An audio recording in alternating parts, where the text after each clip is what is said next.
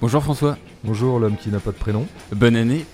Bonne, bonne santé. Année, bonne année, bonne, bo- bon film. J'ai envie de dire, hein, bon film pour toute cette année, bon film au pluriel. euh, Que le cinéma nous apporte joie, bonheur et, et sérénité. Ouais, bonne santé euh, également euh, aux auditeurs. Bonne année, bien sûr. Une résolution peut-être pour cette année, François? Oui, j'aimerais bien enfin euh, gagner Flushing Meadows parce que c'est le seul tournoi de, De tennis? Open que je n'ai pas, euh, du Grand Chelem que je n'ai pas gagné. En tout cas, je me permets, mais euh, peut-être que 2020 sera l'année où tu réécriras sur le cinéma. En tout cas, voilà. c'est ce que je souhaite aux auditeurs parce que ça vaut d'être lu. J'ai des contacts avec Valeurs Actuelles, donc euh, je peux rien promettre, hein, mais c'est en discussion. Alors cet épisode 8 de La gêne occasionnée est un peu spécial puisqu'on commence l'année avec une rétrospective de films sortis en 2019, des films dont on aurait aimé parler depuis qu'on diffuse ce podcast. On a donc au programme Once Upon a Time in Hollywood, La vie invisible de Ridley Guzmao et Martin Eden. Pour chacun euh, d'eux, les questions et remarques d'auditeurs. Et puis on clôturera cet épisode avec euh, la liste des films 2019 qui t'ont plu. Ok. Allez, on débute euh, avec Once Upon a Time in Hollywood que nos amis québécois ont fidèlement traduit par Il était une fois à Hollywood, Mm. neuvième long métrage de l'américain Quentin Tarantino. Dans l'industrie hollywoodienne de 1969, Rick Dalton, une vedette de cinéma jouée par Leonardo DiCaprio, n'a plus la cote auprès des réalisateurs. Cliff Booth, doublure de Rick, interprété par Brad Pitt, escorte son comparse au narcissisme abîmé dans un film où Tarantino quitte les contrées du western pour revenir à Los Angeles. À l'exception d'une absence d'acteurs noirs, le scénario réunit à peu près tous les ingrédients classiques de son cinéma, de la musique, des dialogues, de la dérision, de la violence, à boire et à manger en gros. Bon, d'abord, moi j'étais content de retrouver Tarantino, Mm. voilà, puisque je pensais que non seulement on l'avait perdu, mais qu'il était perdu. Il était perdu pour le cinéma et que on le retrouverait plus. Et là, on l'a retrouvé. C'est sans doute lié aussi au fait qu'il retrouve Los Angeles, qui je crois est son, est son lieu de cinéma. Mhm. C'est le lieu où il est le plus fort. On l'a retrouvé et en plus, je crois qu'il y a dans ce film des choses qui n'étaient pas avant et qui promettent quand même euh, d'autres trésors à venir. C'est-à-dire, là, tu viens de parler évidemment des dialogues. Bien sûr qu'il y a toujours du dialogue euh, chez Tarantino, puis c'est- un peu sa marque de fabrique. Je crois même qu'il souffrait, notamment dans Les Huit Salopards, mais même dans les précédents, d'un- d'une trop grande conscience de sa virtuosité de dialoguiste et qu'il en abusait. Il abusait de sa virtuosité, notamment dans Les Huit Salopards, où là vraiment c'était le film terminal de ce point de vue-là. C'était le film de trop, le film trop où de tout était trop, de, Mm. trop de dialogue. Et là, je pense, que- presque techniquement, je dirais, si on montre en main, en revoyant tous les films, je crois que c'est le film où il y a moins, le moins de dialogue, tout simplement. Le moins de verbes parlés, pour le Ah dire comme ça. Ouais, ouais. Non, c'est un film qui fait une grande part au silence. Il y a beaucoup de silence, il y a beaucoup de captation sonore pure, comme il y en avait rarement chez Tarantino, où effectivement le son était quand même toujours un peu accaparé, soit par le verbe, soit par euh, les shotguns. Là, il y a à peu près rien de tout ça. Il y a très très peu d'action, il y a très très peu de violence, à part évidemment la violence finale, mais qui est très courte. Mhm. Et puis finalement, ça dialogue pas tant que ça, ça parle pas tant que ça. Le film est taiseux, le film est laconique. Il est taiseux pour un Tarantino. Mhm. Alors pourquoi? Parce qu'il est occupé à quoi? Je crois que sa première pulsion, c'est quand même de décrire, de restituer, de ressaisir. Alors ressaisir, ça a été beaucoup dit. Le Los Angeles de 69, qui est le Los Angeles de l'enfance de Tarantino, etc., etc. Alors qu'est-ce que ça veut dire ressaisir une époque? Moi, je pense que c'est toujours impossible de ressaisir une époque parce qu'une époque, ça n'existe pas. Une époque, c'est toujours pluriel. Une époque, ça se divise toujours au moins en deux. Donc la moindre des intelligences quand on essaie de restituer une époque, c'est de montrer à quel point cette époque-là, comme toute autre, est à la fois la mort de quelque chose et le début de quelque chose d'autre. Bon, c'est exactement ce qu'il fait dans Mm. sa grande intelligence. Mm. Bon, c'est vrai que 69 s'y prête beaucoup, ou je dirais, en fait, toutes les années 60 s'y prêtent beaucoup, c'est-à-dire un cinéma est en train de mourir, un autre est en train d'émerger. Bon, Mm. lequel est en train de mourir? Le cinéma classique, qui s'était beaucoup organisé autour de genre, et donc exemplairement et emblématiquement le western. Le Nous western. avons, tu l'as dit, le personnage principal, c'est un héros de western, un héros de post-western, parce qu'il n'a jamais fait que des séries télé, hein. mais quand même, il est cowboy plutôt, quoi. Enfin, c'est plutôt ce qu'il a l'air de jouer le plus souvent, et il est périmé, hein, DiCaprio. globalement, euh, bah, DiCaprio. Euh, Ricky Dalton, nom déjà un peu ridicule en soi, quoi, presque ringard en lui-même. Mm. Donc, ce mec est en voie de ringardisation, Al Pacino, le producteur, lui dit dès le début, bon, voilà. Alors, qu'est-ce qui émerge à, à côté? Alors, il émerge les voisins de Ricky Dalton. Polanski. Polanski. C'est-à-dire, c'est quoi Polanski en fait? Qu'est-ce qu'il emblématiserait dans le film, avant même de parler du fait divers final? Un cinéma d'auteur un peu, qui s'invite à Hollywood. Et c'est quand même un peu ce qui va se passer dans les dix années à venir. C'est-à-dire que c'est un cinéma d'auteur, je caricature, hein, qui va remplacer un cinéma de genre. Un cinéma qui était un peu fait par personne, même s'il y avait des grands noms évidemment dans le cinéma classique hollywoodien, mais c'était l'industrie elle-même qui avait l'air d'être l'auteur de. Mm. Vont arriver des auteurs en force, quoi. Des gens qui auront un nom et qui imposeront leur nom partout dans le monde. Polanski en est un premier qui impose par le bal des vampires et, et Rosemary's Baby sa marque d'auteur. Mm. À Hollywood même. Et puis arriveront les Coppola, les Cimino, les machins, quoi. Bon. Alors c'est ça qui est en train d'émerger, un truc plus intello, plus auteur, plus européen, moins américano-américain. Alors où est-ce que Tarantino se situe là-dedans, quoi? Moi je pense que c'est ça la grande nouvelle du film. Tarantino dans ce film fait son coming out, explicite. Parce qu'a priori, tel qu'on perçoit Tarantino depuis euh, le début, il serait quand même plutôt du côté de la modernité qui émerge. Tarantino a toujours été plutôt du côté. Il, a toujours dit Je déteste John Ford. Bon, ce qui m'a toujours beaucoup étonné, j'y reviendrai. Hmm. Mais donc il est plutôt, lui, du côté du post-classique. Hein. il a toujours été du côté des années 70, en fait. Tarantino aurait cultivé une espèce de vintage des années 70. Bon, hmm. euh, tout est faux pour moi dans cette expression. Tarantino n'est pas un cinéaste vintage et c'est pas du tout quelqu'un qui se réfère aux années 70 en tant qu'années 70, c'est-à-dire en tant qu'elles ont fait émerger un certain cinéma d'auteur ou un certain cinéma contre-culturel qui serait une espèce de contre-classicisme ou de déconstruction du classicisme. Bon, voilà. Tarantino, c'est pas ça. Et on le voit dans ce film. De quel côté est-ce qu'il est, il est très clairement du côté de Ricky Dalton et de Cliff Booth. Mm. C'est eux les héros du film. C'est avec eux qu'on est. Ils sont éminemment sympathiques. Ricky Dalton est un peu concon.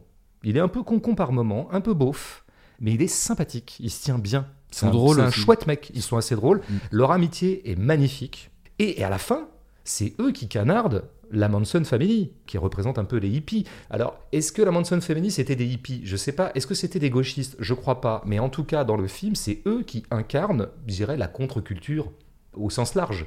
Bon, ben, regardez le sort que leur réserve Tarantino dans le scénario, par une espèce de saut fictionnel. Bon, il est clairement du côté de Ricky Dalton. Alors voilà, on comprend maintenant où est Tarantino. Tarantino, c'est quoi? C'est pas du tout un déconstructeur du classicisme.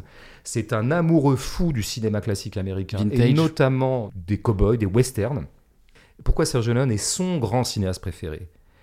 Pas parce que Sergio Leone a parodié le western, pas parce que Sergio Leone s'est moqué du western. Western spaghetti. western spaghetti. Et, puis d'autres euh, cinéastes que Tarantino a beaucoup cités, euh, reconduits, etc. C'est parce que tous ces gens-là sont des amoureux du western et que le western spaghetti est ce qui a permis au western, qui était un genre périmé, de se survivre à lui-même pendant 10-15 ans. Donc qu'est-ce qu'aime Tarantino? Le vrai lieu de Tarantino, c'est je prends le western, j'en enlève le soubassement idéologique un peu trop wasp, un peu trop hétéro-blanc, un peu trop, euh, un peu trop hein. raciste, etc. Mais j'en garde quand même les postures de western, les postures qui sont des postures viriles. Viriles. Donc l'opération du cinéma de Tarantino, c'est quoi? Une des opérations centrales, hein. c'est de reprendre à son compte la virilité qui est attachée totalement au genre du western et au cinéma américain en général, essayer de faire survivre, de refétichiser ces postures viriles parce qu'il les adore. Il adore la gestuelle de la virilité, il adore la pantomime et la panoplie de la virilité. Simplement, il va en, évacuer tout ce qu'il peut y avoir de douteux idéologiquement. Mm. Donc, par exemple, je reprends la geste virile du cinéma américain classique et je la transfère à un noir. C'est Django Unchained. Dans Django Unchained, il est évidemment anti-esclavagiste. C'est la revanche des esclaves contre les esclavagistes. L'esclavagisme serait une caricature ou une radicalisation du fascisme latent de l'hétéro blanc américain conquérant et exterminateur d'Indiens. Évidemment, Tarantino est du côté des esclaves. Mais il ne déconstruit pas la virilité. Il reprend à son compte la virilité, il la fout du côté de Django. De la même façon qu'il mettait la virilité du côté des femmes dans Boulevard de la Mort, c'était des filles qui s'emparaient d'un certain nombre d'attributs virils pour pouvoir faire la nique, supplanter le gros viril macho qui était Kurt Russell, qui jouait le rôle du cascadeur. Je crois que Tarantino, c'est quand même le cœur. Il n'aura jamais filmé que une certaine euh, puissance masculine en fait. Même si ça a croisé par moments des grands personnages féminins, mais des personnages féminins qu'on adorait dans la mesure où elles reprenaient à leur compte des capacités attachées traditionnellement à la virilité. Mm. C'est-à-dire Kill Bill, où Thurman prend l'épée, elle prend le phallus, elle apprend à combattre et elle va kill Bill. Bill était l'homme, l'homme dans toute sa splendeur, hein, vraiment qui lui fait, qui lui fait les pires horreurs. Elle va s'en venger en devenant plus masculine que le masculin. Donc bon, ça resitue Tarantino quand même. Euh, je pense pas que ce soit un cinéaste déconstructeur, je pense pas que ce soit un cinéaste vintage, ni maniériste, ni quoi que ce soit. C'est un grand amoureux du cinéma viril américain de tout temps et notamment de Léon en tant que le cinéma de Léon aura accusé le trait de cette pantomime virile du western. et quand tu regardes hein, la filmographie de Tarantino et d'ailleurs tous les acteurs qui euh, composent cette filmographie, tu as beaucoup d'acteurs euh, dans cette veine-là. Des mecs comme Harvey Keitel, euh, Brad Pitt, Oui, tout à fait, mais Samuel là- Jackson, Non, euh, Travolta. De toute façon, ce qu'il fait avec Brad Pitt. La, la question de Tarantino, là, je veux dire, bon, par exemple, on entend, on- il a été dit sur ce film qu'il était trumpien. Bon, je veux dire, après, moi, je pense que deux choses, premièrement. hein.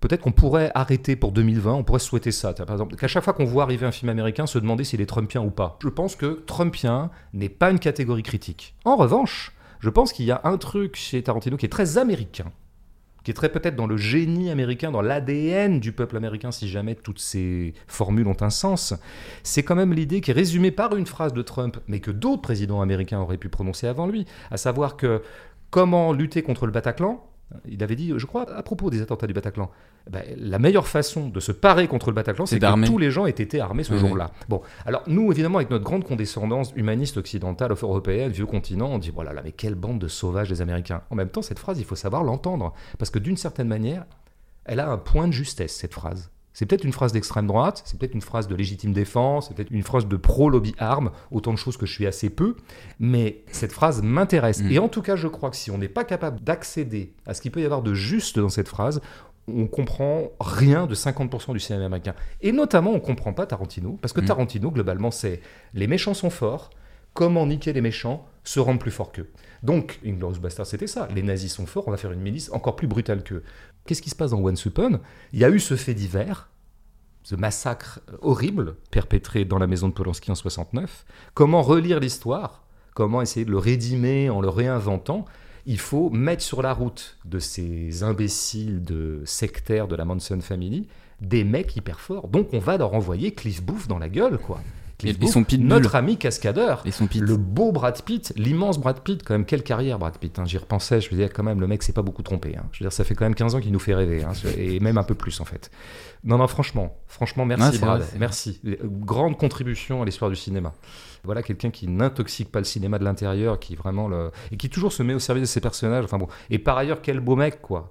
Quel beau mec. Qu'est-ce qu'on est tous contents, pédé ou pas pédé, de le voir euh, à torse nu sur, Sur le toit. Sur le, sur le toit. Mais à bien réparer l'antenne. et qu'est-ce qu'on est content de le voir au volant de sa bagnole, et, euh, ou alors même préparer de la pâté pour chien, même ça, il le fait hyper bien. Enfin bon. Mm. Donc il y a un goût du beau mec aussi chez Tarantino, de ce qu'il peut y avoir de particulièrement euh, estimable encore dans cette jante masculine qui par ailleurs a tellement de casseroles. Quoi. Mm, mm. Et en tout cas, ouais, c'est étonnant, mais comme tu disais en, tout début, euh, il semblerait que la ville de Los Angeles inspire Tarantino.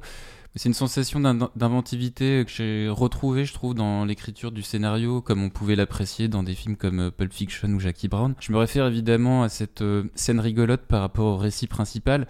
Cliff Booth se décide finalement à prendre la jeune hippie en autostop. S'ensuit une scène de séduction dans la voiture où la tension érogène s'accroît au fur et à mesure des dialogues.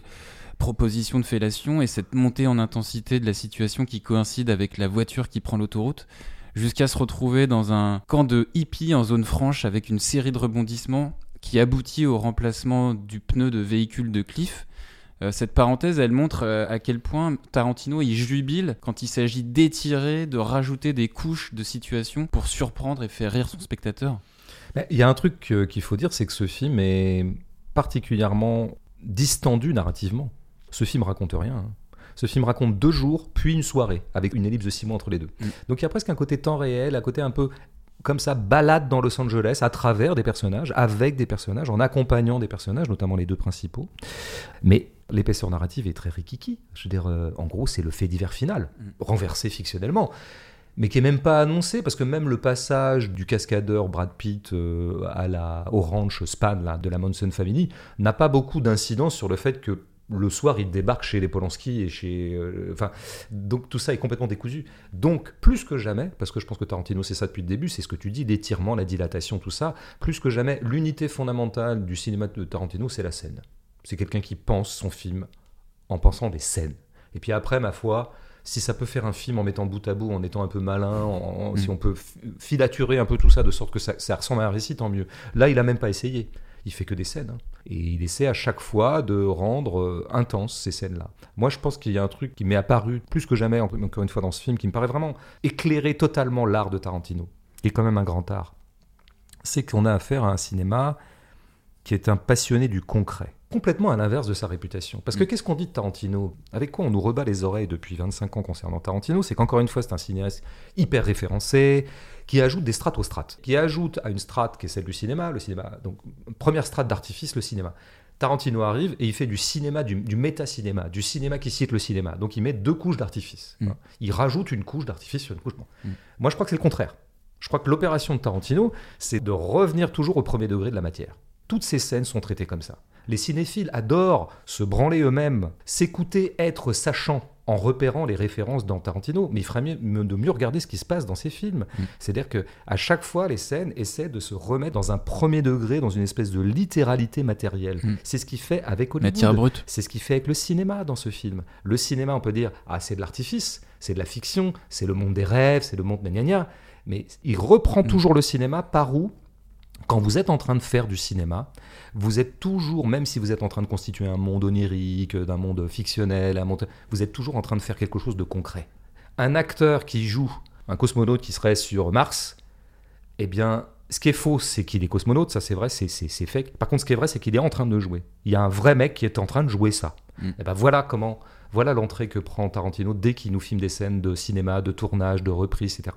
Euh, à la fois la vie quotidienne d'Hollywood, à savoir, tiens, il y a des fois il y a des pauses, bah, entre les deux pauses on s'emmerde, donc on lit un livre, etc. Donc là c'est très documenté. Mm. Mais il y a aussi, par exemple, il y a cette belle scène où, euh, où euh, DiCaprio euh, se plante dans son texte, Ouais. Ricky Dalton. Que j'ai Bon. mis dans le teaser d'ailleurs. Ouais, qu'est-ce que c'est qu'un un, un acteur qui se plante? Ben, C'est un acteur qu'on voit travailler mieux que jamais. Parce qu'un acteur qui se plante pas, on pourrait presque croire à l'illusion et donc se projeter totalement dans le personnage qu'il est en train de nous jouer. Quand vous le faites rater, quand vous le faites oublier son texte, c'est ce que fait Tarantino, Ouais. vous montrez mieux que jamais qu'il y a quand même un mec là qui est en train de se souvenir d'un texte, quoi, puisqu'il s'en souvient pas. Donc voilà, mais tout est fait comme ça. Tout est fait pour re-rendre matériel le cinéma, et avec ce rêve qui est un rêve fou de cinéphile, en fait, ça serait pas que le monde se, se mette à ressembler au cinéma. Ça, c'est un rêve de cinéphile nihiliste Mhm. et ressentimental contre le réel. C'est le contraire. Ça voudrait dire que le cinéma devienne tellement réel qu'il pourrait totalement se fondre dans le vrai réel et avoir une incidence réelle sur les choses. C'est exactement ce qui se passe à la fin, quand ces deux acteurs, le cascadeur et l'acteur, qui fabriquent du faux en permanence, eh ben, se retrouvent dans une vraie situation où ils ont à être forts vraiment pour arrêter vraiment des vrais gens. Mm. Alors, il se trouve que c'est des vrais gens qui sont des gens fictionnels. Bon, mais sauf qu'il y a un effet comme ça de dédoublement qui fait que là, pour une fois, le lance-flamme dont on avait vu Ricky se servir plutôt sur un Contre un les tournage- nazis, dans un- sur un tournage voilà, contre les nazis. C'était ouais. c'était des faux nazis. Et bon, alors le lance-flamme quand même, toujours attention à la matière, il avait dit ah c'est quand même chaud. Et l'autre mec à côté lui dit bah ouais c'est quand même du feu.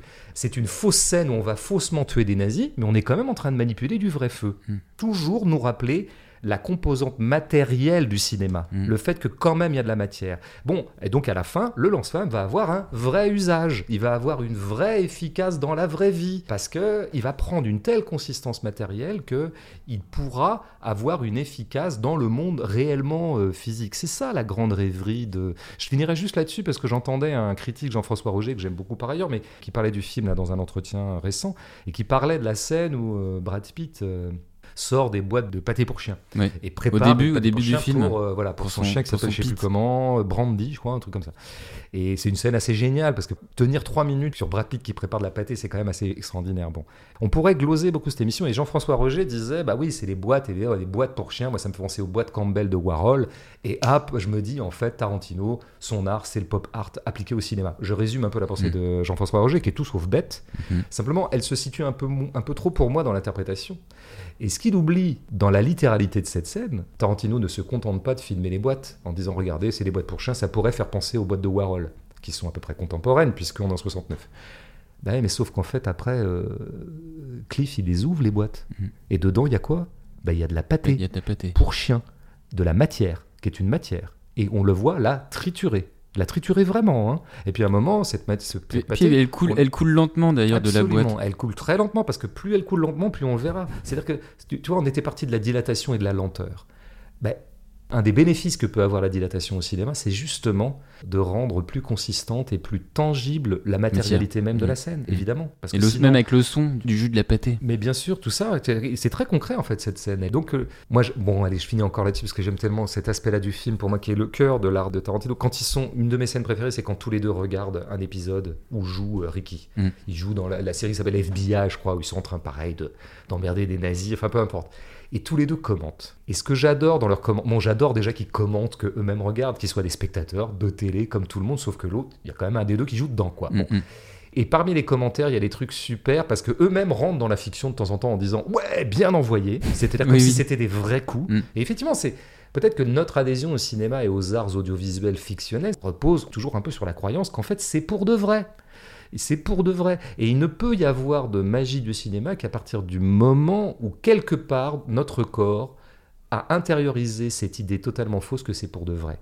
Mais ils ont d'autres systèmes de remarques. À un moment, il y a Ricky Dalton dit d'un des deux comédiens avec qui il a joué qui se euh, ah il est sympa lui, parlant de comment il était sur le tournage. Mm. Il y a un autre acteur qui apparaît, un autre personnage, et lui, ah lui c'est vraiment un vrai enfoiré. Voilà. Alors il se trouve qu'en plus c'est l'inverse. C'est le méchant dans le film qui a l'air d'être un mec sympa. Ce que je veux dire, c'est que ces commentaires-là nous rappellent aussi que c'est un film qui a été tourné avec des vrais gens. Bah, les uns étaient sympas et d'autres pas sympas. Je pense que le cœur même de l'esthétique de Tarantino, c'est ça. C'est toujours prendre les choses par la littéralité. Restitution d'un du réel du cinéma. Tout à fait. Et du réel tout court. Puisque pour lui, ça, ça va de pair un peu chez Tarantino. Allez, on passe aux questions des auditeurs. Deux questions de Mika. La première, c'est peut-on parler d'audace formelle quand Tarantino choisit de suspendre le récit d'un film pendant près d'une heure trente pour nous baigner dans l'atmosphère de son Hollywood? Ben, c'est, on en a un peu parlé, mais je pense que c'est. Évidemment, ça peut paraître maintenant une audace formelle, ça dépend à- par rapport à quoi on juge. Si on juge par rapport à ce que serait, par exemple, l'esthétique des séries, mais alors c'est d'une audace formelle, mais proche de l'avant-garde, quoi. C'est vraiment, mais ultra révolutionnaire que d'imposer à son spectateur pendant une heure et demie un suspens narratif, il y aurait juste des ambiances, des moments, des situations, des voitures. Tiens, tiens, ceci, cela, quoi. Et puis on regarde des choses, puis on prend son temps. Puis quand on va au, ranch de la Manson Family, on y passe un bon quart d'heure. On étire bien les choses, on montre bien comment c'est foutu, on fait monter la sauce.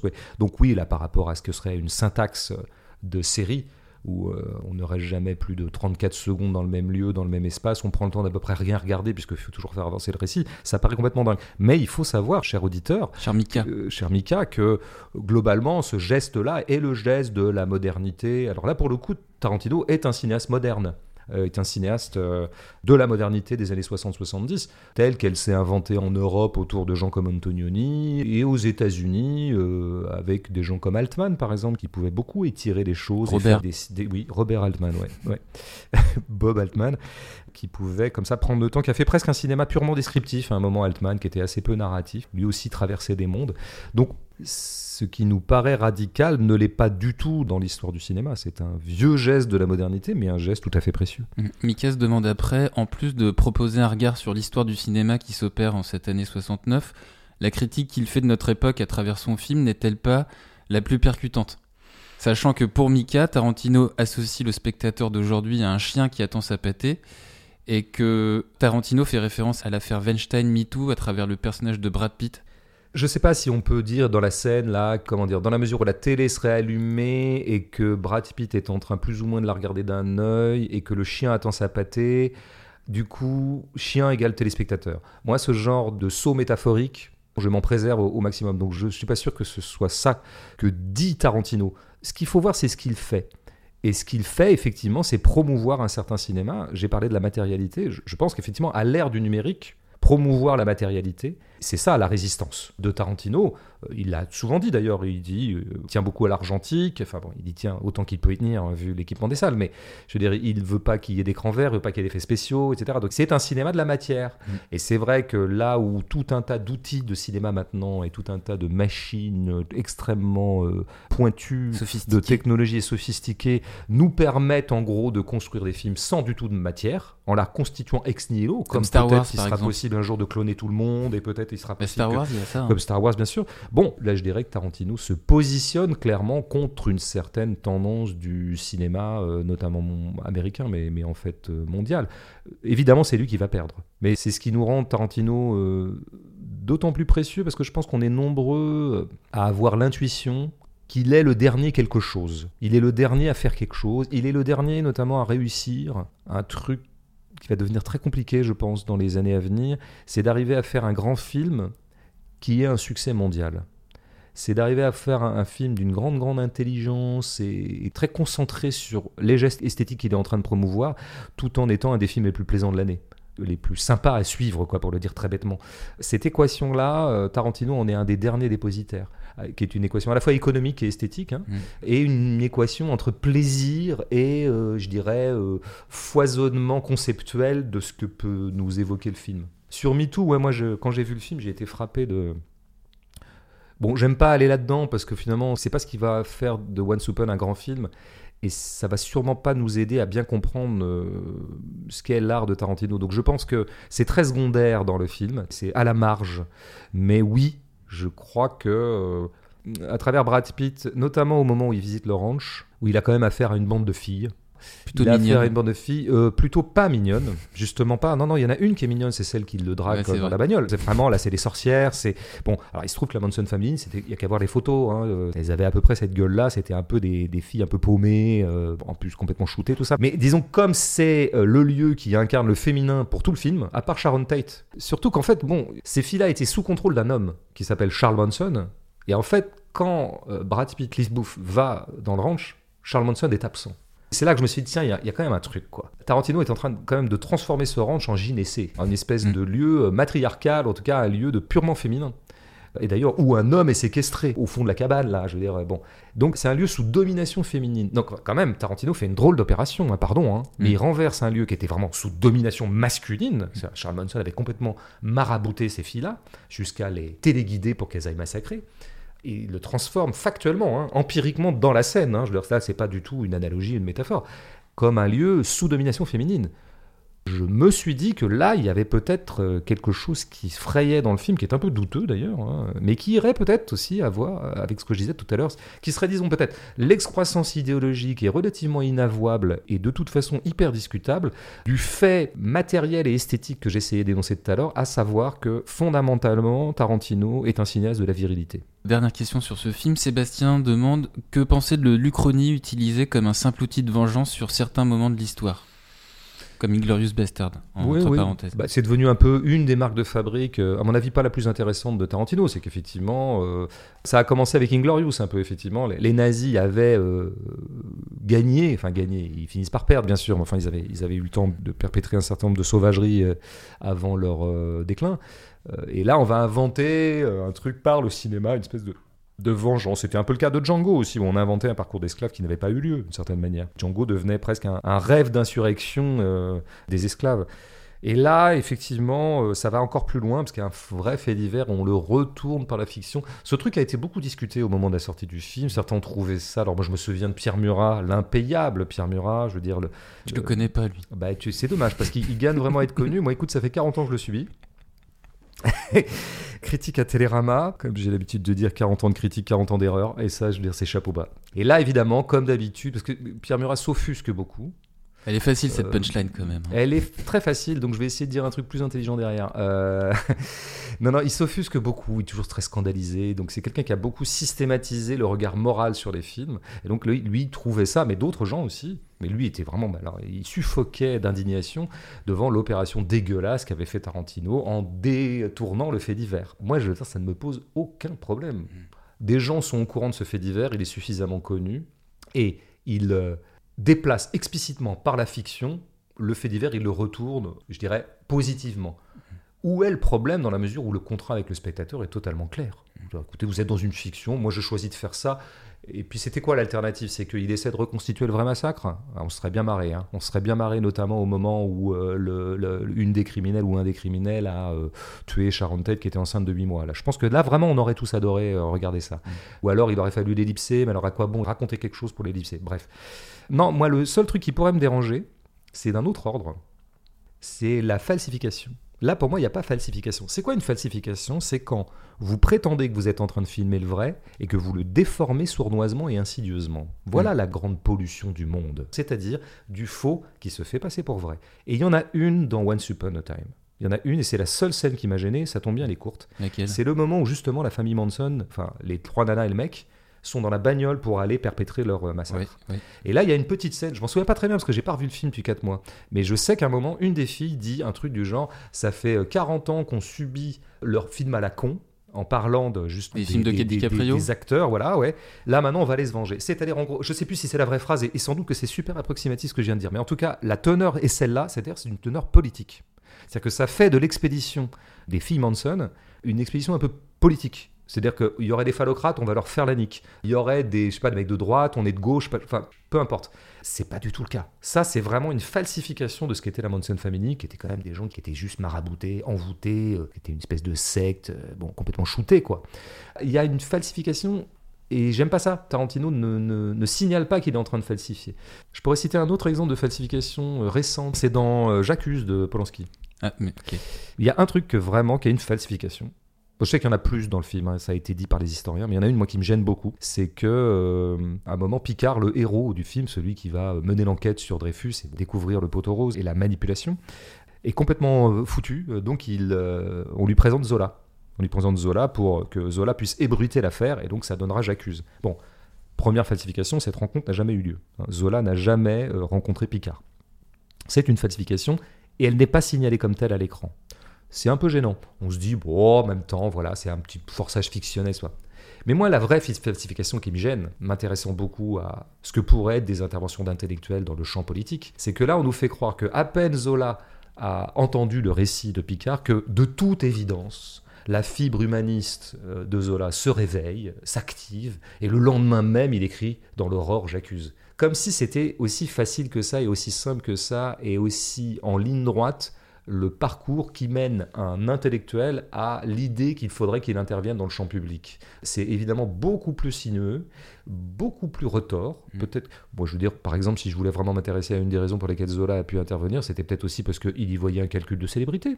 J'en sais rien en fait, hein. mais en tout cas, je n'aurais pas traité à la légère l'intervention de Zola. Et là, en fait, on a une falsification qui est au service d'une bêtise, d'un simplisme. Le film est souvent simpliste, à savoir que quand vous avez une conscience humaniste, alors de toute façon, votre devoir vous dit absolument d'intervenir du côté du bien. Bon, mm. ben voilà une falsification. Mm. Ça, j'aime pas ça. À côté de ça, ce que fait Tarantino euh, en déformant, pas en déformant, mais en renversant totalement euh, le fait divers réel, est moralement tout à fait irréprochable. Après, la vraie question, c'est qu'est-ce qu'on pense de la scène elle-même? Et c'est pas ce que je préfère dans le film.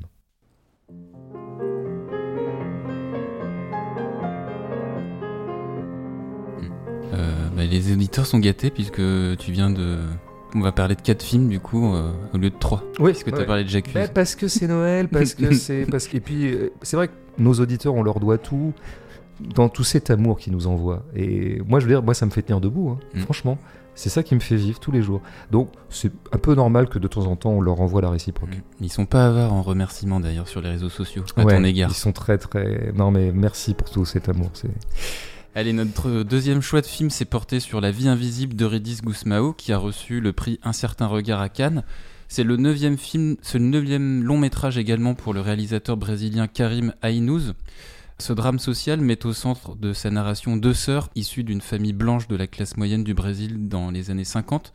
Deux sœurs séparées définitivement lorsque, à l'insu d'Eurydice, la sœur Guida se fait répudier par le père pour avoir suivi un amour de jeunesse à l'étranger sans autorisation une sororité empêchée par l'influence coercitive d'un patriarcat incarné par le pater familias d'un côté et le mari d'Eurydice de l'autre, avec pour décor la ville jungle de Rio de Janeiro et les classes sociales brésiliennes en toile de fond.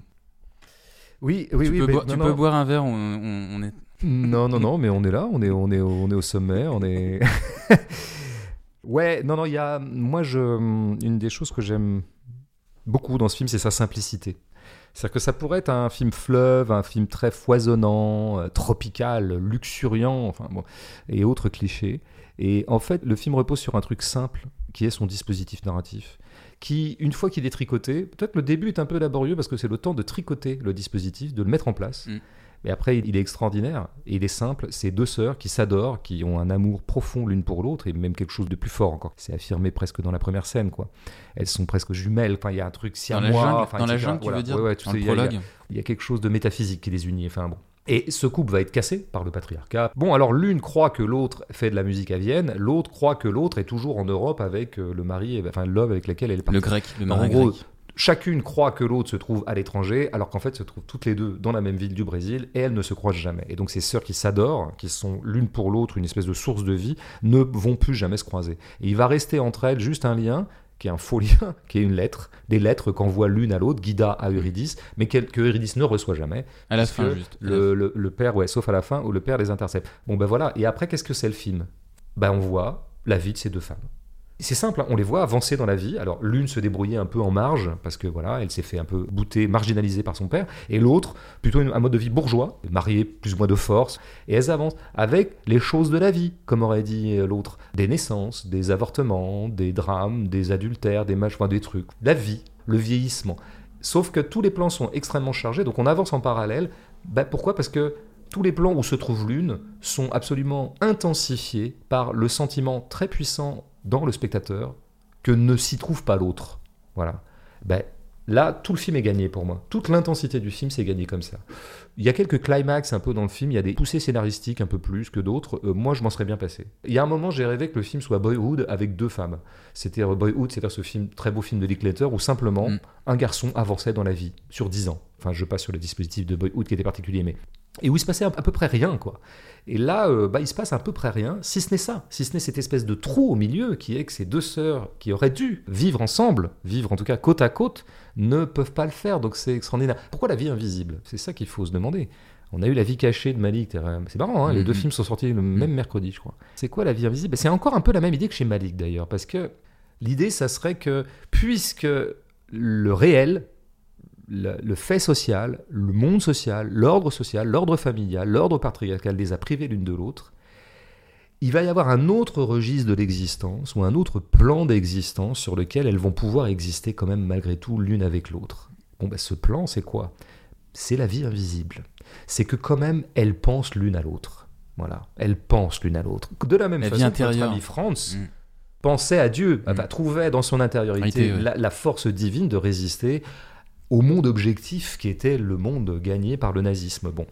Donc là, on a la même idée d'une espèce de couloir parallèle par lequel peut passer une sororité, en tout cas un amour entre ces deux sœurs, qui leur est refusé par le monde réel. Le monde concret et matériel ne veut pas de ça, et donc on est obligé d'en passer par. Et le film choisit son camp, parce que le film, en organisant son montage parallèle, fait exister ces deux sœurs dans le même film, dans le même ensemble filmique, là où le réel leur a refusé. Alors après, je me suis demandé pourquoi, pourquoi ça s'appelait La vie invisible, du coup, d'Eurydice. D'Eurydice, Euh, et non pas de et non Guida. pas de Guida. Ou des deux.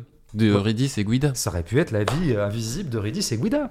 Bah parce qu'il y en a une qui est un peu plus portée sur l'invisible que l'autre, en fait. Un peu plus effacée, C'est mon, ouais. hypothèse. Ouais, C'est-à-dire qu'elle est, elle est très étonnante, hein, l'actrice qui joue Eurydice, que je ne connaissais évidemment pas, une actrice de théâtre visiblement brésilienne. L'autre est très positivement là, elle est très matérielle, Guida. D'ailleurs, elle est plus grande gueule, c'est l'aînée, elle a pris les devants, elle est partie de la maison, euh, elle a une vie plus crue, plus prolo, je, vais dire aussi, elle est ouvrière d'ailleurs. L'autre, c'est une plus usine. bourgeois, etc. Mais même sa présence est très étrange, une présence un peu évanescente, elle est là, elle est pas là, elle parle pas beaucoup, elle est assez taiseuse pendant tout le film. Il y a une seule fois où elle gueule vraiment, c'est dans le cimetière, quand elle, Mhm. elle découvre le- à quel point on l'a blousé, à quel point on lui a menti. Et par ailleurs, elle est en flottement un peu cette actrice et ce personnage, elle est là sans être là. Il y a un moment notamment qui est génial, que pour moi, mon moment préféré du film, parce que je trouve qu'en 10 secondes tout est dit. Mm. Ils se mettent à table dans sa famille bourgeoise, je crois que c'est Noël ou un anniversaire, c'est une fête. Et elle a un moment d'absence. Elle s'absorbe dans quelque chose. En tout cas, elle s'absente de la situation. Et, ben, Elle oublie de servir les, convives. Mais le monde s'arrête. Mm. Le monde s'arrête. Il y a une gêne énorme pendant ces six secondes où elle ne fait rien, mais parce que madame est censée servir euh, pour tout le monde, parce que c'est madame. C'est intéressant, en fait, on se rend compte de de l'utilité d'une femme à partir du moment où elle arrête de faire tout ce qu'elle fait et qui est relativement invisible, tellement c'est devenu naturel. C'est un peu comme quand les ouvriers euh, s'arrêtent de bosser pour faire une grève. À ce moment-là, tout le monde se rend compte qu'en fait, ils sont super utiles tous les jours pour faire tenir une société. C'est la même chose ces six secondes-là. Ça, vraiment, beaucoup plus que mille discours. Il y a tout le patriarcat dans cette scène. Voilà. Bon, et c'est vrai qu'elle a cette capacité à s'absenter, à plonger elle-même dans des trous de conscience, Mm. qui d'ailleurs l'aide à résister, en pensant à sa sœur probablement, parce qu'elle y pense aussi tout le temps. Et elle a un autre truc, et je pense que c'est fondamentalement pour ça que le film s'appelle D'Eurydice Gusmao et non pas de Guida Gusmao, c'est la musique.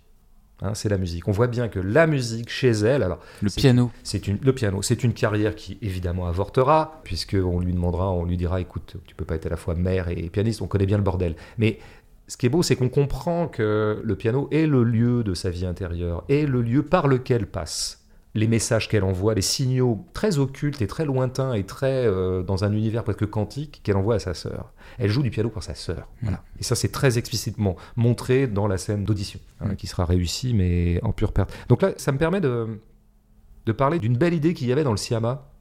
Et on fait un peu rétrospectif ce soir. Portrait de la Non, jeune je- fille en feu. Comme j'étais un peu rude avec le film, bon, je ne retire rien de ce que j'en ai dit. Je, crois que j'étais pas méchant avec le Bah, film. il n'est pas dénué d'intérêt tout à fait. Et cinématographique. Je crois, crois l'avoir dit d'ailleurs euh, pendant le podcast euh, consacré. Mais il y a une belle idée du film que je n'avais pas signalée par oubli. C'était un peu la même. C'était que là où le monde social a longtemps privé les femmes d'un certain nombre de choses, il y a eu quand même un lieu qui a donné hospitalité ou hébergement à une certaine sensibilité qu'elles ne pouvaient pas exprimer dans le réel social même, ça leur été interdit, eh bien c'est l'art. Pendant longtemps, et encore maintenant je pense, puisque à la mesure des restes de patriarcat qu'on subit, l'art, cette espèce de contre-monde, de contre-allée, de contre-société, une société qui ne dit pas son nom, très largement invisible d'ailleurs, ben, l'art, c'est là où la, sensibilité pouvait s'exprimer par la lecture qui est muette, qui ne dérange personne. C'est Madame Bovary. Madame Bovary, quand elle lit des romans, elle dérange personne. Elle part tout seul dans son coin. Et on se moque de Madame Bovary, justement. Flaubert s'en moque beaucoup. Ça va être ah bah oui alors voilà les fantasmagories des femmes quoi. C'est-à-dire, Elle, elle s'imagine tout un truc sur le monde et après le réel revient au galop et du coup elle se suicide. Là, je pense qu'on aurait la version positive. On l'avait dans le Siama et on l'a dans, dans- Eurydice. C'est la version positive de ça. C'est que l'art donne quand même refuge à une sensibilité. Ce qui était beau dans le Siama, c'était que, alors que ces deux femmes qui étaient amantes étaient obligées de se séparer à cause du mariage avec un homme, elles gardaient un contact par le tableau. C'est par le tableau et par un signe disposé dans le tableau que l'une faisait signe à l'autre. Mm. Hein, euh, C'était un livre qu'elle avait mis dans le tableau. Et puis il y avait cette belle dernière scène où elles se revoient toutes les deux dans une salle de concert. L'une voit l'autre et il y aura plus de contact entre l'une et l'autre. Simplement, il y a à ce moment-là la musique de Vivaldi qui prenait en charge la passion fiévreuse qu'elles avaient eue et qu'elles ne peuvent plus avoir. Mm. Alors l'art comme recueil de toute une expérience sensible que la société elle-même ne peut pas intérioriser ou assimiler, c'est très beau et c'est présent dans euh, le film euh, De Hainouz. Hainouz. C'est une très très belle idée. ouais. Bah, je vais parler du piano, mais un peu différemment. Formellement, on peut dire euh, aussi que le réalisateur euh, use d'un procédé rudimentaire pour illustrer des atmosphères souvent pesantes ou du moins souligner par la mise en scène les sentiments d'Eurydice. Ce sont ses plans fixes. Plans fixes du profil d'Eurydice, notamment donc lorsqu'elle joue au piano où on insiste soit sur sa détermination à devenir pianiste, soit sur sa concentration ou son plaisir d'activer cette forme d'exutoire dont tu parlais par la musique. Plan fixe sur une scène de coït subie par Eurydice avec son mari où on n'aperçoit que leurs jambes sur le canapé, une absence de mouvement de caméra qui dévitalise la scène de tout sentiment de désir ou d'attraction mutuelle. Plan fixe encore celui de l'agacement, de profil à nouveau lorsque Eurydice se brosse les dents alors que son mari se réjouit à la nouvelle de sa grossesse, synonyme évidemment d'assignation à résidence par la suite pour elle alors qu'elle ne le souhaitait pas encore des plans fixes qui surgissent alors que la vie, le mouvement, les couleurs sont parfois sur le point de déclencher une dynamique contraire et qui ramènent les, les sœurs Eurydice à sa fatalité. Ouais, le plan fixe, le choix du plan fixe dans le film, c'est des drôles de plans d'ailleurs, si on voulait les regarder bien précisément, mais je le voyais beaucoup, moi je liais beaucoup à l'idée que le film était très simple, enfin de, de la simplicité de sa facture. Une fois qu'il a mis en place son dispositif, je trouve qu'il n'est pas très euh, démonstratif, bêtement démonstratif de je sais pas quoi, d'une sorte de virtuosité formelle dont on n'aurait rien à foutre. Quoi. Il est quand même très très centré sur ses personnages. Moi c'est vraiment comme ça que je vois. euh, parce que le plan fixe, on peut tout faire dire à un plan fixe. hein. Mais il y a une des choses qu'on peut dire, c'est que c'est souvent une façon assez modeste de filmer. C'est relativement rudimentaire parce qu'il faut quand même le cadrer ce plan. Et, puis il faut, il faut s'arranger pour que tout ce qu'on a euh, à montrer soit dans le plan fixe. C'est pas rien quand même un point. Ça demande pas moins de travail qu'un travelling en fait. En tout cas moins de travail esthétique et de réflexion qu'un travelling. Ça demande peut-être un peu moins de travail technique, mais ça peu importe. Non, il y a un truc qu'il faut dire aussi, et à mon avis qui va avec la fixité, c'est que le film est extrêmement cru. Il est très frontal. La fixité peut aussi avoir de temps en temps, je dis bien, c'est pas systématique. De toute façon, on ne peut jamais accoler euh, mécaniquement une intention à une valeur de plan, enfin, ou en tout cas un protocole de, de filmage. Ça, ça marchera jamais dans le cinéma. Donc on va pas dire plan fixe égale crudité, plan fixe égale frontalité. Mais dans ce film-là, dans l'ensemble, les plans fixes concourent à construire un cinéma qui est très frontal. Très frontal, et notamment sur un truc qui est la condition féminine concrète. Concrètes. Parce que vous pouvez faire des grandes théories sur ah là là, les femmes, c'est compliqué d'être une femme. Là, je veux dire, il nous met le nez dedans, quoi. Il nous met les yeux dedans, euh, peut-être pas le nez, parce que c'est assez peu olfactif, mais en tout cas, on y va, quoi. Mais ça, c'est un truc. Pour le coup, je vais reparler du Siama, ça me vient que maintenant. Pour revenir à une, objection que j'avais faite au Siama, justement, c'était dire, il y avait cette fameuse scène où, justement, à un moment, les, les deux héroïnes accompagnaient la servante pour se faire avorter. Mm. Hein. Elles allaient voir une avorteuse évidemment clandestine, hein. on est au 18e. Et j'avais dit à quel point la scène n'était pas faite. quoi. C'est-à-dire qu'on voyait bien que Céline Sciamma nous suggérait l'avortement, mais ne voulait pas en donner, je dirais, euh, le concret. Elle voulait pas l'incarner en quelque sorte. Bon. Alors ça, c'est un grand débat dans le cinéma. En fait, c'est le seul débat concernant le cinéma. C'est la question que se pose tout cinéaste digne de ce nom. C'est pour une scène donnée, Jusqu'à quel point est-ce que je considère qu'il est pertinent de l'incarner, c'est-à-dire de lui donner chair? Moi, il y a tout un tas de choses dans le cinéma où je suis assez content qu'on ellipse des choses. Par exemple, euh, il y a un certain cinéma qui ellipse les, les cadavres, enfin en tout cas, voilà. Oui, ou le passage de, de, vie à trépas, comme tu le disais. Tout à fait, à propos de Bresson. Mais l'ellipse, c'est toujours très très beau dans les scènes d'action. Quand vous avez un mec qui tire sur quelqu'un, mais en fait, on voit pas la cervelle exploser. C'est un procédé de cinéma qu'on aime bien. Je suis pas en train de systématiquement dire, il faut toujours incarner les choses, il faut les montrer. C'est pas ça. En revanche, il faut voir au cas par cas. Mais dans le cas du féminisme, dans le cas de l'avortement, quel serait le geste subversif? Précisément, c'est quoi le patriarcat? C'est quoi l'idéologie de la domination masculine? Elle coïncide avec un absentement de la douleur des femmes, un absentement de ce que la société patriarcale fait au corps des femmes en termes de travail, en termes de pénibilité, en termes de sueur, en termes de douleur. C'est-à-dire que Qu'est-ce que c'est que la domination masculine? C'est pour le coup invisibiliser, non pas les femmes en tant que telles, parce que inversement, les femmes, on peut dire, elles sont survisibles dans notre société, elles sont survisibles dans les pubs. C'est-à-dire qu'il y a tout un mode d'apparence des femmes qu'au contraire, la société patriarcale adore faire foisonner, c'est-à-dire la femme jolie, la femme dénudée, la femme ceci, cela. Donc ce qu'on invisibilise, c'est pas les femmes, c'est un certain aspect de l'expérience féminine et qui est précisément l'aspect qui a à faire avec leur corps, qui a à voir le plus concrètement avec leur corps, c'est-à-dire par exemple avoir des règles, par exemple avorter, par exemple se réveiller d'un accouchement avec du sang entre les jambes, comme on le voit à un moment dans le truc, par exemple une première nuit de mariage où on est un peu bourré et globalement c'est quand même un tout petit peu un viol conjugal, par exemple un mec à qui on dit alors qu'il va jouir et il est sur soi, euh, on sent qu'il va jouir, on dit mm. t'oublie pas de te retirer mm. et qui en fait se retire pas. Ce qui fait qu'on est obligé de se lever pour aller tout de suite essayer de faire descendre le sperme, etc. Voilà la scène qu'on a, elle est d'ailleurs magnifiquement cadrée en un seul plan, dans, mon souvenir. Avec la crudité qu'il faut, c'est-à-dire qu'à un moment, on voit bien l'entrejambe, on voit bien le geste, etc. Bon, il y a plein de trucs crus dans le truc. Mais voilà le geste féministe. C'est là il faut incarner, puisque précisément, l'opération en général de domination consiste à absenter tous ces gestes-là et absenter et à désincarner une certaine modalité d'expérience féminine. Donc là, vraiment, je le redis à la féministe Siama. C'est-à-dire que sur cette question de savoir jusqu'à quel point il faut donner cher à un certain nombre de choses, je dis que d'un point de vue féministe qui est le sien, alors je crois que définitivement, puisqu'elle va faire des films de nouveau, et à mon avis de nouveau avec des personnages féminins, et avec de nouveau une intentionnalité féministe, il va falloir aller à la chair à un moment. Mm. Parce que c'est quand même... Euh, c'est le cœur de l'enjeu, de la ligne de front entre les dominants et, et les femmes dominées. Mm. Une histoire de corps. D'accord. Après les auditeurs, euh, les auditrices prennent leur lait. Première remarque de Véronique. Dans la scène où Eurydice pense et lave sa mère amputée d'un sein, notre auditrice peine à croire que la mère affaiblie ne s'épanche pas un peu pour se soulager du silence concernant le retour de sa fille aînée. Ouais, c'est vrai, c'est très juste. Comment la, la, scène aurait pu être écrite de cette façon-là? Elle n'a pas été écrite comme ça? En y réfléchissant comme ça rapidement, je me suis dit que décidément l'option prioritaire du cinéaste, dès lors qu'il appréhende ces scènes, c'est quand même de faire droit toujours à une sorte de sororité par le corps et par la douleur. C'est ça la solidarité féminine. En fait, les solidarités féminines se sont d'abord factuellement et quotidiennement nouées autour toujours du corps douloureux. C'est comme ça qu'elle se serre les coudes. Comme par hasard, je veux dire, sa mère a un cancer, sa mère va être amputée d'un sein, enfin voilà, euh, on dit pas amputée, mais j'ai oublié le terme.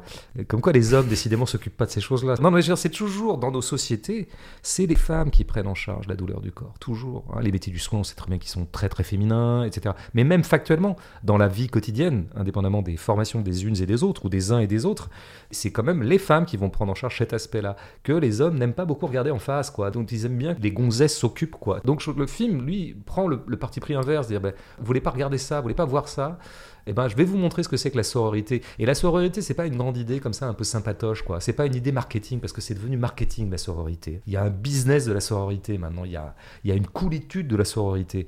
Dans ce film-là, on voit ce que c'est la sororité, euh, et elle est pas cool. Elle est pas cool du tout, parce que ça consiste à accompagner dans la mort euh, ce beau personnage de Philomena, là, euh, avec laquelle euh, Guida euh, oui, oui, oui, celle, qui l'héberge. Ouais, elle va quand même essayer de se procurer de la morphine pour que lui, lui soulager. Enfin, il y a cette scène géniale où elle lui tient la main. Enfin, bon, c'est des scènes crues, poignantes, magnifiques. Voilà la, la contre-société concrète pour le coup. Alors, pour le coup, pas du tout invisible, intérieure, esthétique et occulte et ésotérique, comme je le disais tout à l'heure, de l'art et tout ça. Là, c'est la contre-société physique des femmes. Je trouve que c'est le grand bénéfice de ce film, moi, c'est de de passer en revue tout ça, cette magnifique solidarité euh, dans le matériel des femmes. Ouais. Hmm.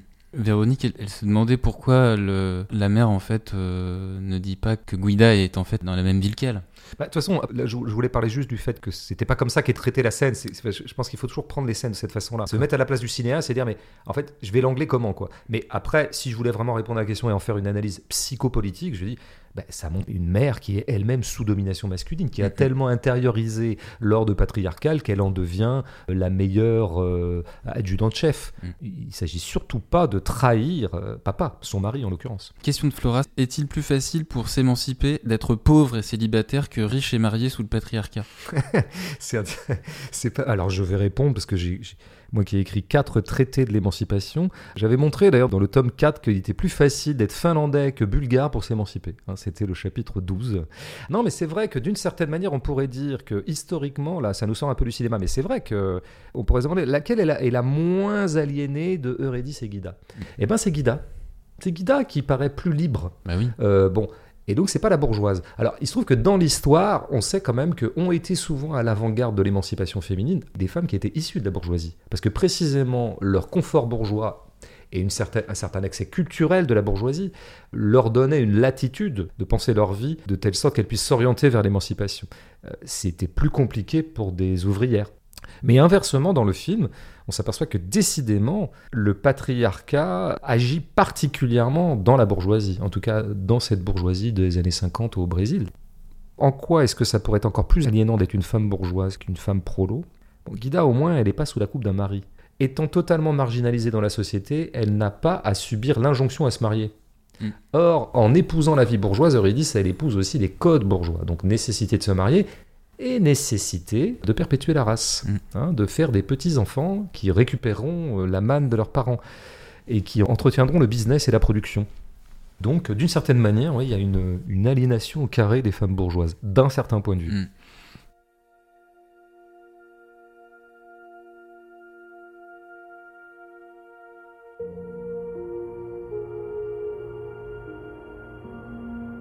Bon, après, la troisième voie, c'est aussi d'être riche et célibataire sous le patriarcat. Bah, ça, ça reste le Riche et célibataire, bah, c'est moi, j'ai envie de dire. Et voilà. Donc, moi, femme, riche, célibataire, mm-hmm. c'est moi. Allez, on passe au troisième et dernier film de cette rétrospective 2019 avec l'adaptation du roman de Jack London, Martin Eden, cinquième long de l'italien Pietro Marcello. Ce personnage est un jeune marin, il officie à Naples entre le début et le milieu du XXe siècle et s'entiche d'une jeune femme issue de la bourgeoisie locale prénommée Elena. De cette rencontre naît une découverte pour l'art et un appétit fulgurant pour la lecture et l'écriture, une persévérance à devenir écrivain qui l'amène à transcender sa condition sociale et à porter une réflexion politique sur son époque. Luca Marinelli interprète Martin Eden. Il a d'ailleurs reçu le prix d'interprétation masculine à la dernière Mostra de Venise pour un rôle que tu qualifiais dans l'épisode 4 de grand vivant. Oui, c'est bien de me citer déjà, quoi. Je... Grand vivante. Alors, il a, il a eu le prix d'interprétation à la Mostra. Mm. Alors, malgré ça. Joker a gagné. Euh, mal, malgré ça, c'est un bon acteur. malgré ça, sa prestation est bien, parce que je rappelle que le prix d'interprétation féminine à la même Mostra, c'était qui? Est-ce que tu te souviens? Ouais, je... non, je m'en souviens pas, mais je, je l'ai en tête. Alors, pour dire à quel point c'est coté, hein, à quel point c'est vraiment une garantie de qualité, c'est Ariane Ascaride. Ah oui. Gloria Mundi pour Gloria Mundi. fait une très très grande prestation dans, dans... le dernier film de. Mais c'est tellement bien. Guédidian. Ouais. C'est tellement génial. Enfin, je... Merci Guédiguian, merci Ariane Ascaride, merci Gérard Mélan de tout ce que vous faites depuis 40 ans. C'était une, euh, une déclaration d'amour. Non, non, non. Donc malgré son prix, malgré euh, l'obtention de ce prix très sous-coté, donc, hein, c'est assez génial ce que fait cet acteur que je connaissais pas. Alors c'est toujours pareil, Serge, j'ai l'impression que l'acteur, pourquoi, d'où ça vient cette impression? Ça joue à pas grand-chose, hein, qu'il est vraiment au service de son personnage, quoi. Ce regard, tu te souviens de ce regard? Ben, Je sais pas, t'as l'impression que c'était le bon corps pour le bon. Enfin, c'est ça, je pense, à apprécier un acteur. Il y a euh, des nuances cinéma. assez énormes dans son regard. Ben, de est- curiosité, de, de naïveté, de, de ténacité. Tout à fait, il a tout. Il restitue totalement ce que le- la, la complexité du personnage, qui est à la fois un type antipathique et, et génial, euh, sublime et un peu discutable, prolo et dandy. Bah, il fait les deux très bien. C'est pas rien d'être crédible en prolo hein, quand on est acteur, et c'est pas rien d'être crédible aussi en dandy, ce qu'il est plutôt à la fin du film, une espèce de dandy comme ça, de châtelain, en robe de chambre. euh, C'est encore plus fort de faire les deux en même temps. Ben ouais, ouais, tout à fait. Puis c'est une synthèse qu'on aime bien, les- l'aristocratie ouvrière, les surhommes du prolétariat. Non, indépendamment de ça, euh, moi je me suis beaucoup interrogé sur ce que c'était qu'un personnage devant ce film. Pour moi, c'est le personnage de l'année, qui n'est pas un personnage qu'a inventé Marcelo, hein, puisqu'évidemment ça vient du livre de Jack London, mais qu'est-ce que c'est qu'un personnage? Ben, c'est qu'il faut absolument qu'un personnage nous échappe pour qu'il soit un personnage. Qu'est-ce qui constitue un personnage à l'écran? C'est le sentiment d'une singularité irréductible. Et c'est là qu'on peut dire ah c'est un personnage. Mais comme un peu on dit dans la vie de quelqu'un, oh bah lui c'est un sacré personnage. Hein. Euh, tu vois, on dit oh bah c'est un personnage. C'est-à-dire que c'est quelqu'un. Ça veut dire qu'il ressemble à personne d'autre. Et donc, je pense qu'il y a une solitude fondamentale d'un- personnage. Un personnage est fondamentalement toujours individualiste. Il se trouve que Martin Eden est individualiste. C'est presque s'il définit. On y reviendra peut-être politiquement, mais il professe presque ça. Il a cette espèce d'hybris, d'orgueil ou de mégalomanie, de vouloir être sa propre mesure. C'est-à-dire qu'il refuse la charité des riches, hein, parce que c'est un transfuge, c'est un prolo marin qui, par un coup de force, se retrouve dans une famille de bourgeois, qui l'accueille très volontiers, moyennant le fait qu'il montre pas de blanche et qu'il accepte les règles de la bourgeoisie. C'est-à-dire qu'il accepte la charité qu'on va lui faire. Il refuse orgueilleusement la charité, il veut se faire tout seul. Eh ben, je crois qu'un personnage, c'est toujours un truc comme ça. C'est un truc qui se fait tout seul. Et qui est euh, et régi par tout. ses propres lois, qui a ses propres repères, qui invente ses propres règles, qui sont irréductibles aux règles en cours. Parce que les prolos, qu'est-ce qu'ils disent en général? Ils disent non, non, mais moi je veux rester prolo, j'aime ma culture ouvrière. Ou au contraire, ils disent moi j'ai envie de devenir un bourgeois ou j'ai envie de devenir plus riche parce que ça va, quoi, j'ai assez souffert. Ou alors ils font de la politique. Ils se mettent collectivement ensemble, ils acquièrent une conscience de classe et puis ils essaient de la faire valoir dans des luttes. Bon ben non, Martin Eden, c'est pas ça, c'est un truc vachement plus tordu, vachement plus bizarre et pathologique. Il veut écrire des livres, ce con-là. Ce qui d'ailleurs te projette relativement hors des radars, euh, hors des radars sociaux. Parce que qu'est-ce que ça veut dire épouser l'ambition d'écrire des livres? Qu'est-ce que ça veut dire socialement? C'est pas une garantie. Hein. C'est-à-dire que quelqu'un qui décide de consacrer l'essentiel de son énergie cérébrale notamment à écrire des livres, on ne sait jamais si c'est quelqu'un qui aspire à être clochard ou à être riche. Et d'ailleurs, il peut devenir indifféremment l'un ou l'autre. hein. C'est-à-dire que quand vous commencez à écrire de livres, ça peut très bien vous clochardiser, ça peut vous déclasser, ça peut vous précariser, comme ça peut vous faire obtenir le jackpot, et là, vous devenez un bourgeois. Tout ça pour dire que ce rêve d'écrire, cette ambition d'écrire, cette pulsion d'écrire, elle est très intempestive. D'abord, elle est bizarre. Elle est toujours bizarre, même si elle est plus courante qu'on le dit. Elle est par-delà euh, les lois du bien et du mal du marché. Bah oui, tout à fait. C'est-à-dire que c'est compliqué, c'est tordu, quoi. C'est-à-dire- Et c'est pour ça que d'ailleurs personne n'arrive à comprendre ce Martin Eden, à part celle qui le loge pendant quelques temps, là, une espèce comme ça de sainte qui l'accompagne, de sainte très prosaïque, mais. Mais sinon, personne ne comprend. Sa famille comprend pas, ses copains prolos peuvent pas comprendre. L'institution comprend pas. Personne ne comprend. Donc, un personnage doit avoir une zone d'opacité à autrui, et peut-être à lui-même d'ailleurs. Mm. Bon, alors ça, si tu veux, ce côté-là, c'est contraire à tous les standards avec lesquels on construit des personnages dans le cinéma majoritaire. Et notamment les deux dogmes incontournables, hélas, dans le cinéma majoritaire, qui est que un personnage principal, on doit s'y identifier. Et pour qu'on s'y identifie, il faut qu'il soit représentatif d'autre chose que de lui-même. Bon, Mm. bah, c'est tout le contraire de Martin Eden. Mm. Impossible de s'identifier à Martin Eden. Bon, éventuellement des gens qui auraient eu la pulsion d'écrire dans leur vie, mais c'est tellement loin, il le fait tellement bizarrement, il vient tellement d'un lieu étrange et il, il le gère, il le négocie euh, tellement à sa sauce à lui c'est compliqué de vouloir devenir Martin Eden dans la vie, quoi. C'est inimitable. Et alors, quant à dire qu'il est représentatif, ben non, précisément parce qu'il veut être représentatif de rien, lui. Il ne veut rien représenter que de lui-même, Mm. que le propre éclat de son individualité, quoi. Dans, dans un registre assez mégalomaniaque, hein. Il y a quelque chose comme ça chez lui. euh. Je crois que ce type se sent une force en lui et il veut une vie qui soit à la hauteur de la force qu'il se sent. Mm. Il n'y a que ça qui l'intéresse. Donc il est sa propre mesure, il est son propre juge ce qui finira par le perdre, parce qu'à un moment, il est tellement la propre mesure de lui-même qu'il finit par pas tout contact avec le monde, avec la vitalité, avec le- l'environnement. et donc c'est plutôt la dernière demi-heure où là, il est nulle part. Il est d'ailleurs rentré dans une sorte de dégoût de lui-même euh, qui le fait décliner. aliénation de lui-même. Ouais. À côté de l'art, de cette pulsion de, de création chez Martin Eden, la réflexion politique constitue un autre fil rouge du film. On a des manifestations reconstituées de- du lumpen prolétariat de Naples. Euh, des prélèvements d'images d'archives de quartiers populaires sont aussi disséminés dans le montage. Au début, le héros résiste et retourne la violence de l'exploitation de son maître de chantier en lui reprenant par la force l'argent qui lui est dû. Il s'oppose au courant libéral dans une diatribe euh, lors d'un dîner donné par la famille bourgeoise d'Elena. Et puis Martin assiste et participe à des rassemblements de syndicalistes, repense le socialisme avec son mentor, sans négliger la dimension individualiste d'une existence. Mm. Je m'adresse cette fois aux penseurs de la structure. Ce pan politique du film, l'as-tu trouvé juste dans son traitement? Je le trouve en tout cas euh, difficile à élucider, difficile à suivre, parce que je pense. ah, J'ai pas lu le livre depuis très longtemps.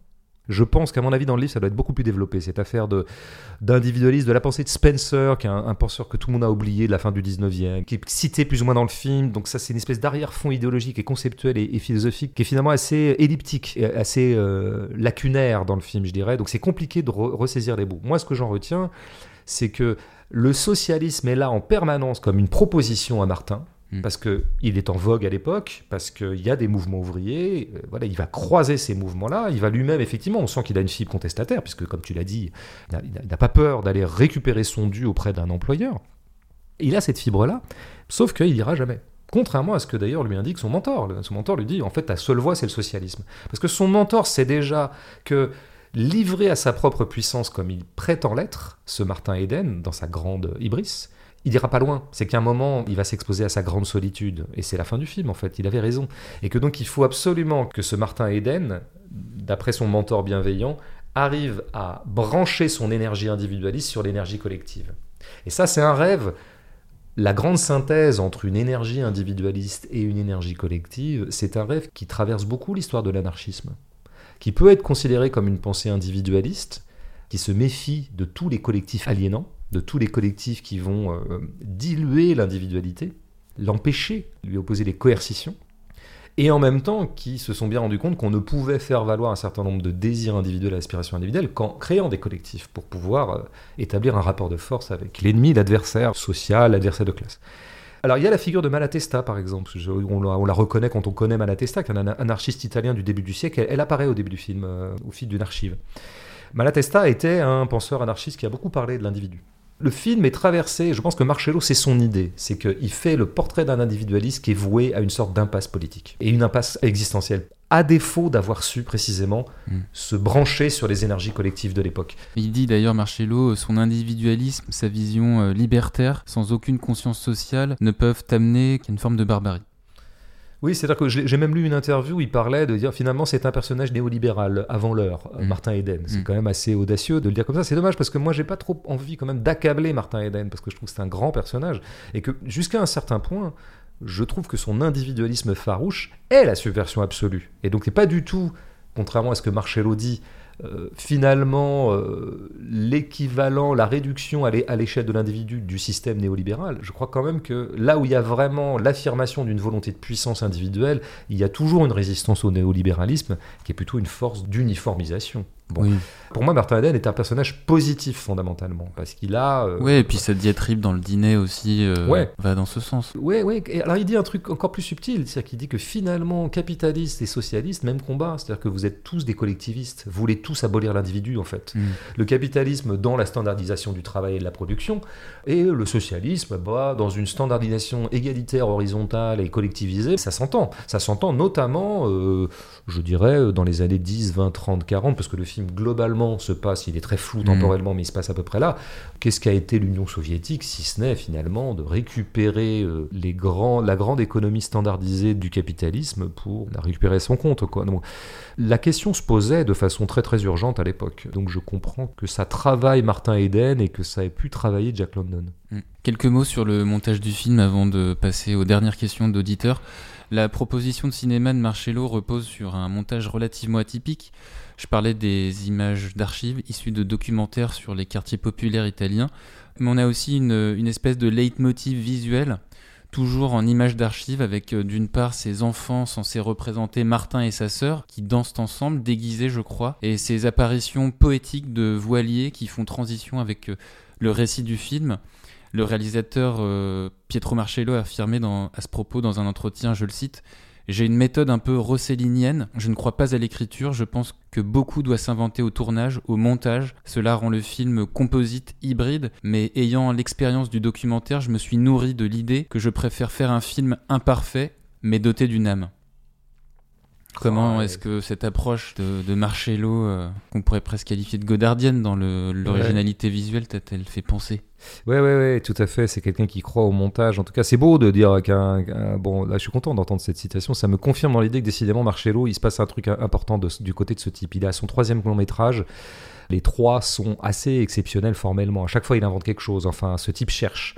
Et il a l'air de bien comprendre son propre art, parce que là, ces lignes me paraissent lumineuses.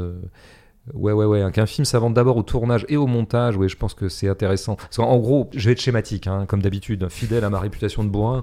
Finalement, hein, les, grands enjeux qui traversent la pensée sur le cinéma et le cinéma lui-même surtout, c'est sur quelle phase de la fabrication tu insistes quoi? Il y a tout un cinéma dont le triomphe des séries ont consacré le triomphe. C'est un cinéma qui pense que finalement la phase fondamentale dans le processus de fabrication d'un film, c'est le scénario. C'est ce qui s'écrit en dehors du tournage, avant, en amont. Hein. Mm qui permettra d'obtenir de l'argent d'ailleurs, ce sur quoi d'ailleurs on montera la production, ce sur quoi on fera venir des comédiens.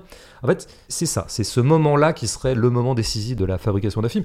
Et le tournage ne va plus être qu'une exécution du scénario, on va essayer de mettre en boîte le scénario. Mm. Et puis le montage, ma foi, bah, se collera au scénario. On aura une histoire à raconter, et donc, euh, bah, je veux dire, je suis bien obligé de raconter, euh, de, mettre cette scène après celle-là, puisque dans cette scène-là, le héros sort de sa maison, mm. et dans cette scène-là, il, il, attrape un bus. Bon, je vais pas les monter à l'envers Dès lors que vous vous êtes adossé au scénario comme chaînon principal de votre fabrication, alors vous êtes obligé d'être très très poli au montage. Vous n'avez pas une marge de manœuvre extraordinaire. Mm.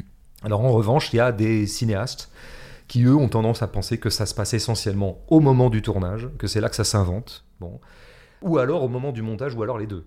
Euh, d'ailleurs, les deux euh, souvent complémentaires d'ailleurs.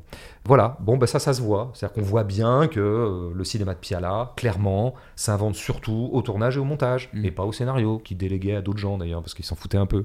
Bon, et puis après, il y a aussi des cinéastes qui insistent sur le scénario et qui le font très très bien. Il faut pas être sectaire. Bon, là, oui, on a un film qui est un film de montage, qui très très vite affirme son identité, d'abord comme identité de montage, et effectivement, comme il le dit, composite, hybride, impur, impur, c'est-à-dire qu'il ne cesse de... Imparfait. De, alors, j'aime bien qu'ils disent que c'est imparfait, parce que moi j'ai trouvé, ce que j'aime bien, c'est que le, le montage n'est pas propre.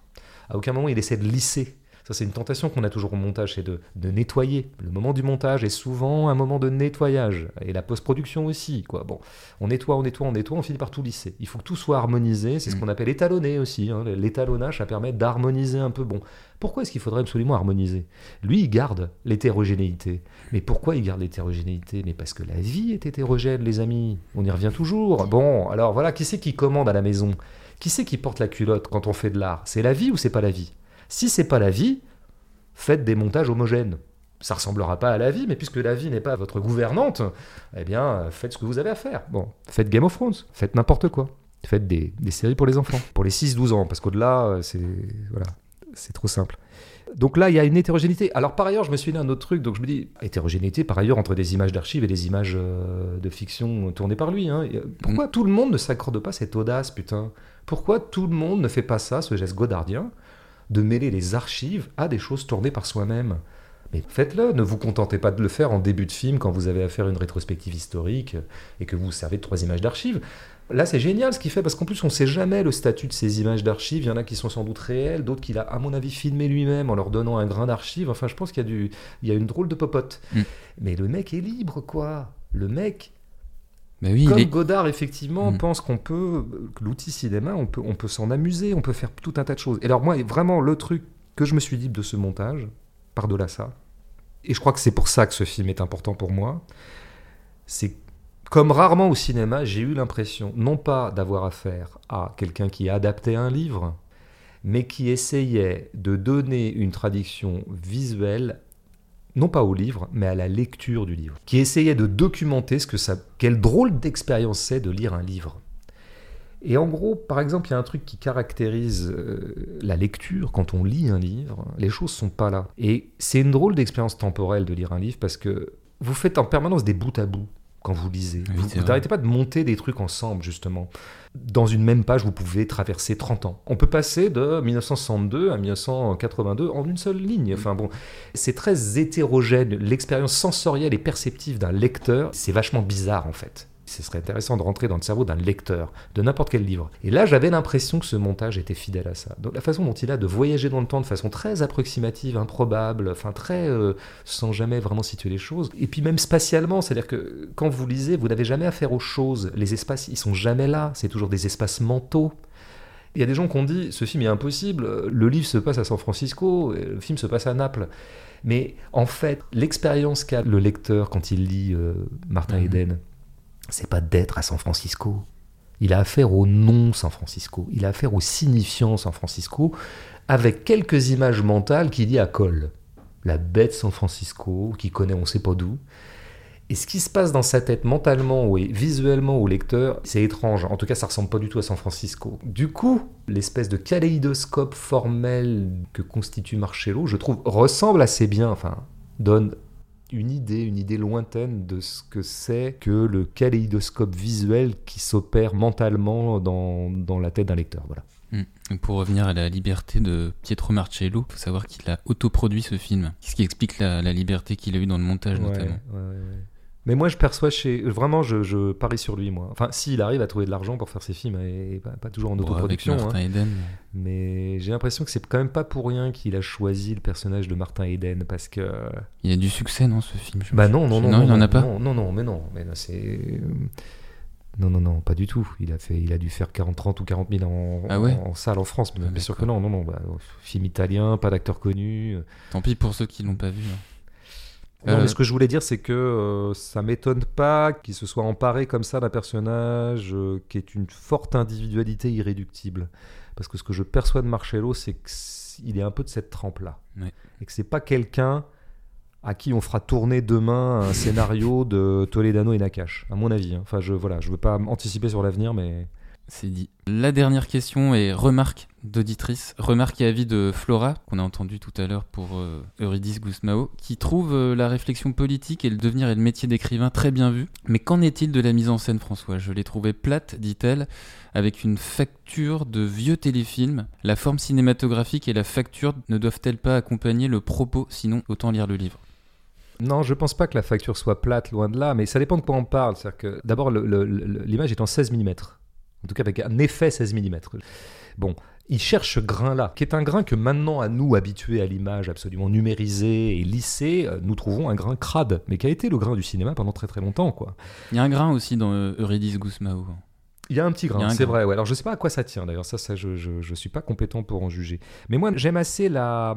Alors d'une part, le montage est tellement pas plat, euh, c'est ce qu'on vient de dire, que c'est difficile à dire que la mise en scène de Sim serait plate.